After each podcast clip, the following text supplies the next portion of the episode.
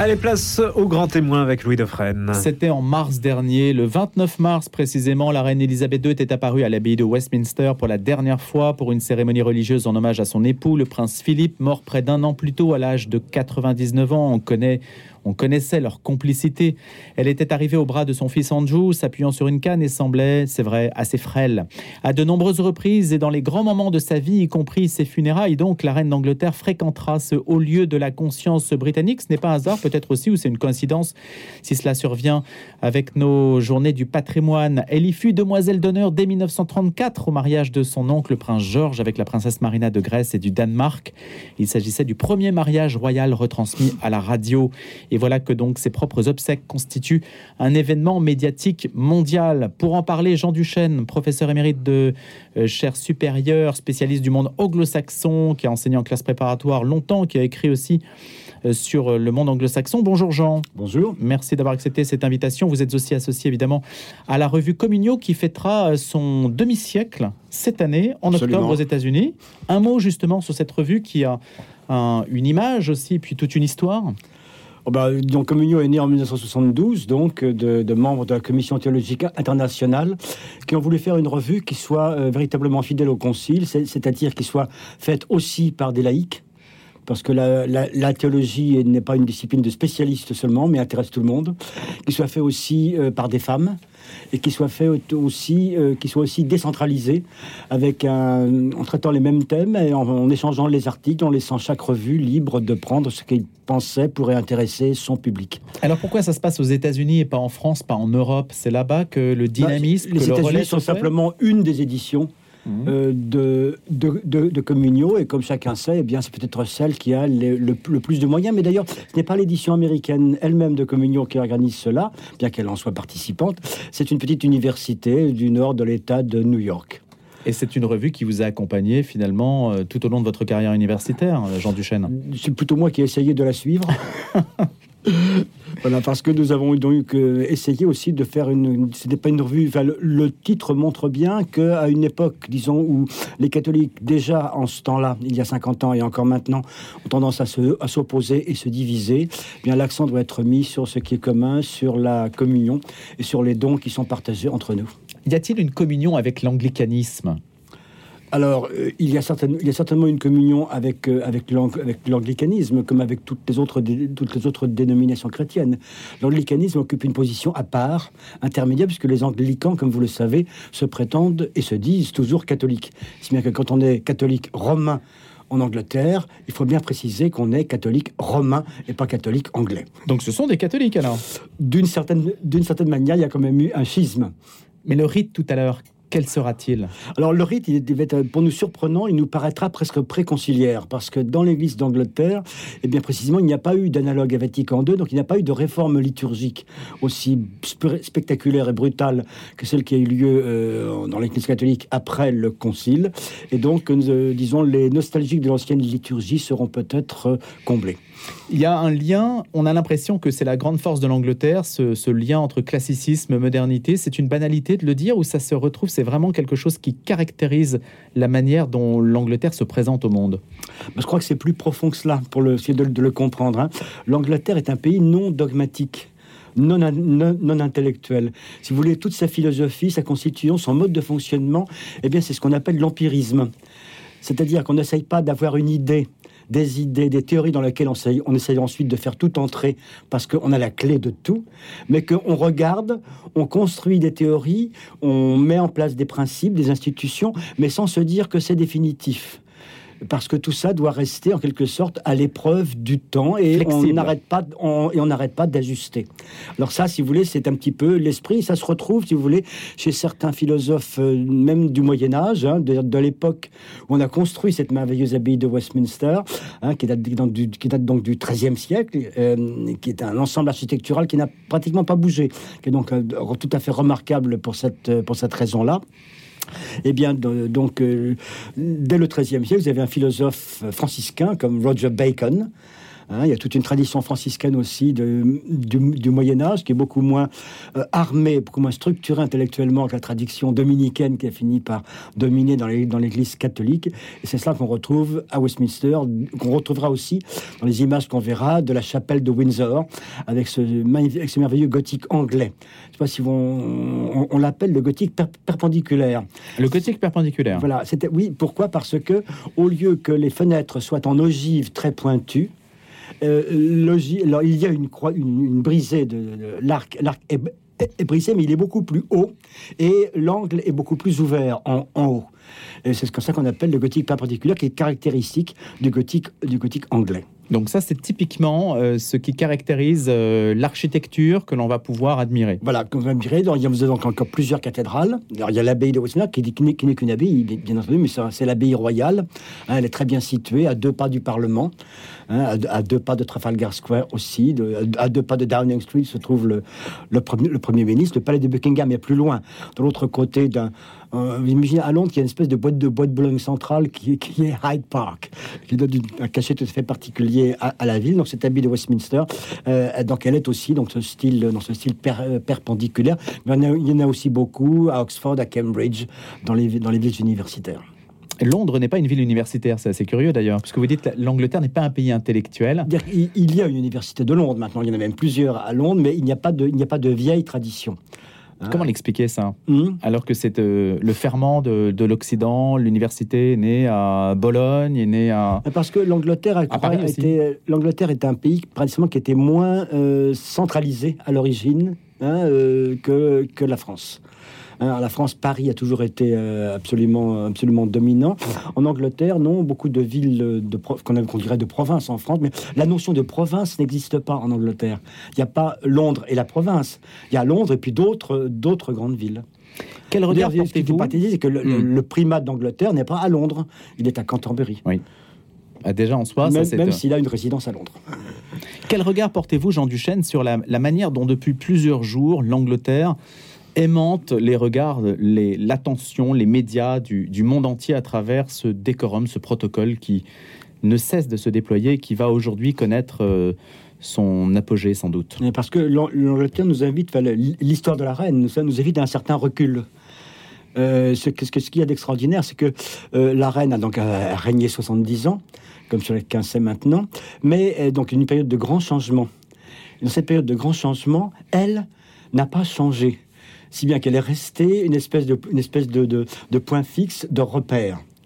Et, ceci, est, extrêmement précieux, ce qui montre bien que euh, les choses changent et ne changent pas. Euh, quand les choses changent, nous avons tendance à dire que tout change. Et là, au contraire, ce que l'exemple anglais nous dit, c'est que quand les choses changent, euh, certaines changent seulement, mais toutes ne changent pas, et il, y a des permanences. Et ce, sont ces permanences qui permettent d'apprécier le changement. Parce que sinon, euh, on est emporté dans le, tourbillon, on ne sait plus où on en est. Si on veut savoir à quel point ça change, il faut avoir des points de repère. Il faut que ces points de repère demeurent visibles. C'est ce qui se passe en Angleterre, en grande partie grâce à euh, cet empirisme dont je parlais tout à l'heure et qui nous semble à nous euh, peut-être une forme de paresse intellectuelle. Il y a une lettre qu'elle a écrite qui ne sera ouverte que dans plusieurs dizaines d'années. Et ça, cette idée de franchir le temps, mhm. c'est quand même quelque chose de c'est un défi aujourd'hui de pouvoir franchir le temps. Tous les politiques essaient de s'y épuiser, de rester dans l'histoire. Et puis, euh, l'oubli arrive très vite. Voilà. Mais c'est ce qui est remarquable dans la reine, ce qui fait sa position tout à fait exceptionnelle, c'est qu'elle a traversé une époque de grands changements. Alors, en Angleterre, il y a eu des changements considérables. Hein, quand même, ça a été la fin de l'Empire, la décolonisation, ce qu'on a appelé aussi le métissage du pays. on se plaint en France du nombre de, personnes qui n'ont pas l'air d'être des Français de souche, comme on dit, mais euh, en Angleterre, c'est encore pire, encore, encore plus visible.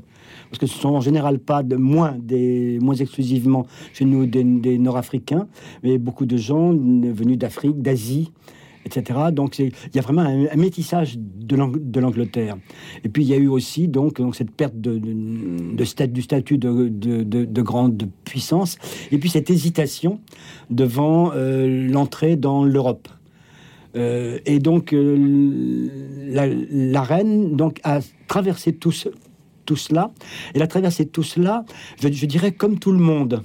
c'est-à-dire sans s'y opposer, sans pouvoir s'y opposer, mais aussi sans protester, sans critiquer, sans dire on aurait dû faire comme ça, moi j'avais la solution. Et disons, c'est une, c'est une attitude à la fois attentive, bienveillante, à laquelle, avec laquelle chacun peut s'identifier. Puis il y a un autre élément qui est très important, c'est que euh, elle l'a fait. Euh, tout le monde euh, savait qu'elle était là, qu'elle était regardée, qu'elle était célèbre, que c'est moi tout le monde comme ça, mais qu'en même temps, elle n'avait pas cherché. Elle ne l'avait pas demandé. Elle n'avait, elle n'avait piétiné personne pour arriver là. Ça lui était tombé dessus. Et elle avait choisi de faire son devoir là où elle était.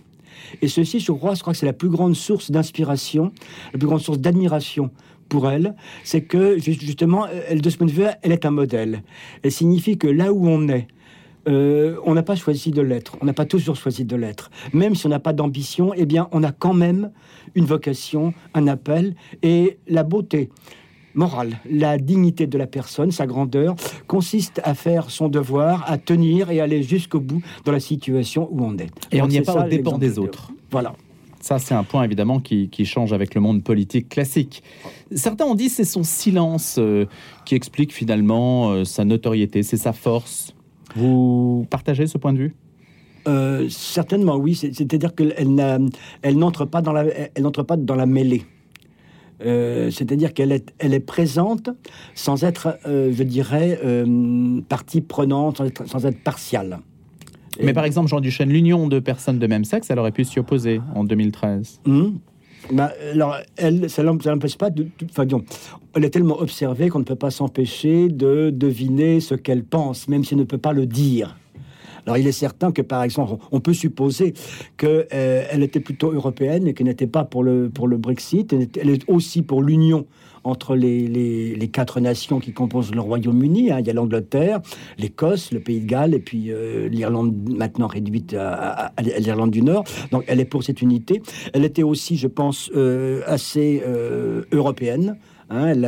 Quand même, c'est quelqu'un qui parlait très bien français qui se débrouillait aussi en allemand. Après tout, les Windsor ne s'appellent Windsor que depuis la Première Guerre mondiale. Avant, c'était des familles allemandes, hein, la, dynastie des, la dynastie des Hannon, donc c'était quelqu'un qui était européen. Et disons, sur les questions de morale... Comme, nous le disait un précédent invité, euh, le prénom Philippe est venu par Anne de Kiev, figurez-vous, qui a popularisé ce prénom jusque donc, dans les dynasties de l'Ouest européen. D'un point de vue moral? Alors, d'un point de vue moral, disons qu'elle est restée extrêmement classique. Euh, c'est-à-dire qu'elle pense que eh bien, le, la survie même de, de, l'humanité réside dans euh, l'union de l'homme et de la femme et dans leur capacité, euh, non pas seulement à faire, mais encore à élever, à éduquer et à aimer des enfants. Est-ce qu'on sait si elle a écrit des mémoires? Alors là, je, on, on, ne sait pas, je ne sais, je, ne sais pas, je, je ne sais pas. Le saura-t-on un jour? Bah, Est-ce qu'elle a le droit, justement? Est-ce qu'elle a le droit post-mortem de dire ce qu'elle a pensé de son règne? Je ne sais pas si elle a été, euh, comment dirais-je, ça c'est quelque chose qu'elle aurait peut-être euh, pu apprendre. Ce sont, sont, des choses qui font partie de la culture, plus exactement de, de la culture qui est donnée dans l'éducation.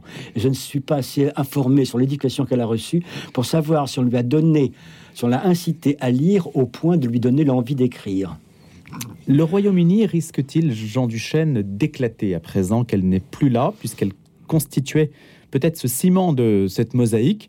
D'ailleurs, ce terme un petit peu curieux de Royaume uni au singulier, puisqu'on unit des parties qui normalement ne le sont pas.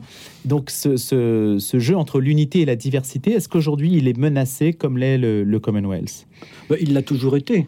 Euh, je dirais, ce n'est pas nouveau.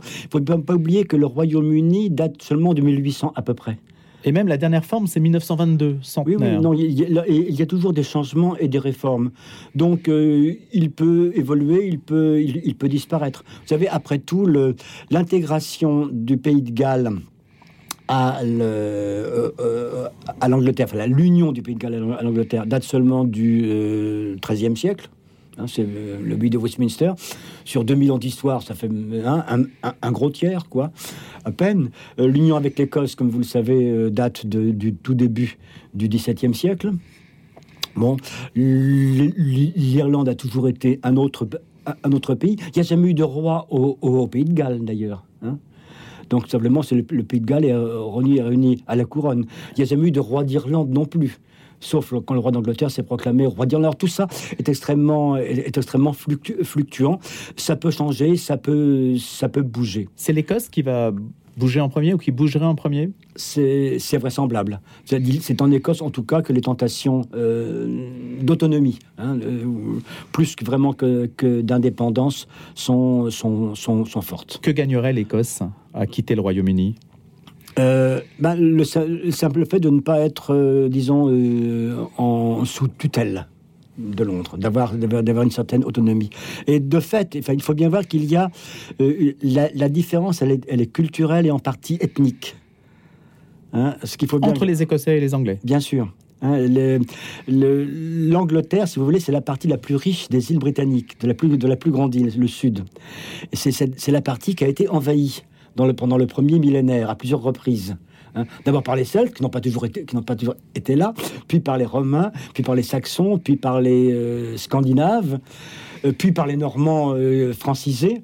Donc ça, c'est la partie qui a été où la population est, le plus mélangée.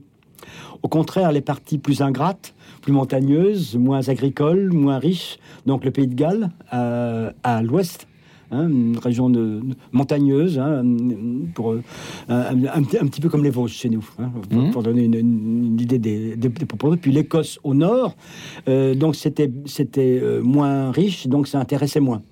Et donc c'est la raison pour laquelle vous avez donc des, une histoire, une histoire longue qui est, qui est certainement différente. Mais justement, ces régions plus pauvres auraient un intérêt, elles ont sans doute eu aussi un intérêt à se rattacher à une région riche pilotes qui, qui aussi permettent peut-être de redistribuer Est-ce qu'il n'y a, a, aucun intérêt en fait financier euh, financier tout simplement à être dans le Royaume-Uni?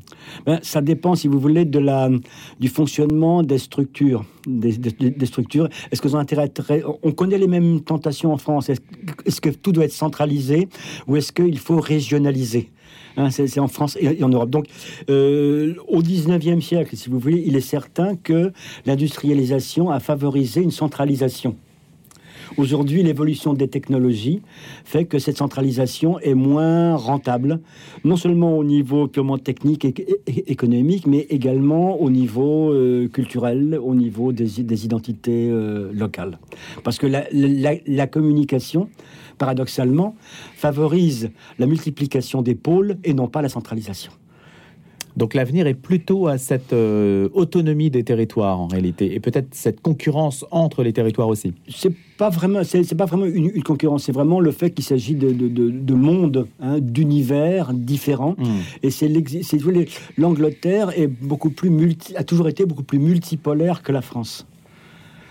Euh, si vous voulez, dans le, en Angleterre, par exemple, vous avez euh, quand même, vous avez Londres, bien sûr, mais vous avez aussi des métropoles importantes comme euh, le Yorkshire, comme Manchester, comme le, les, les, les, Midlands, qui sont aussi des, des centres L'Angleterre elle-même est déjà multipolaire.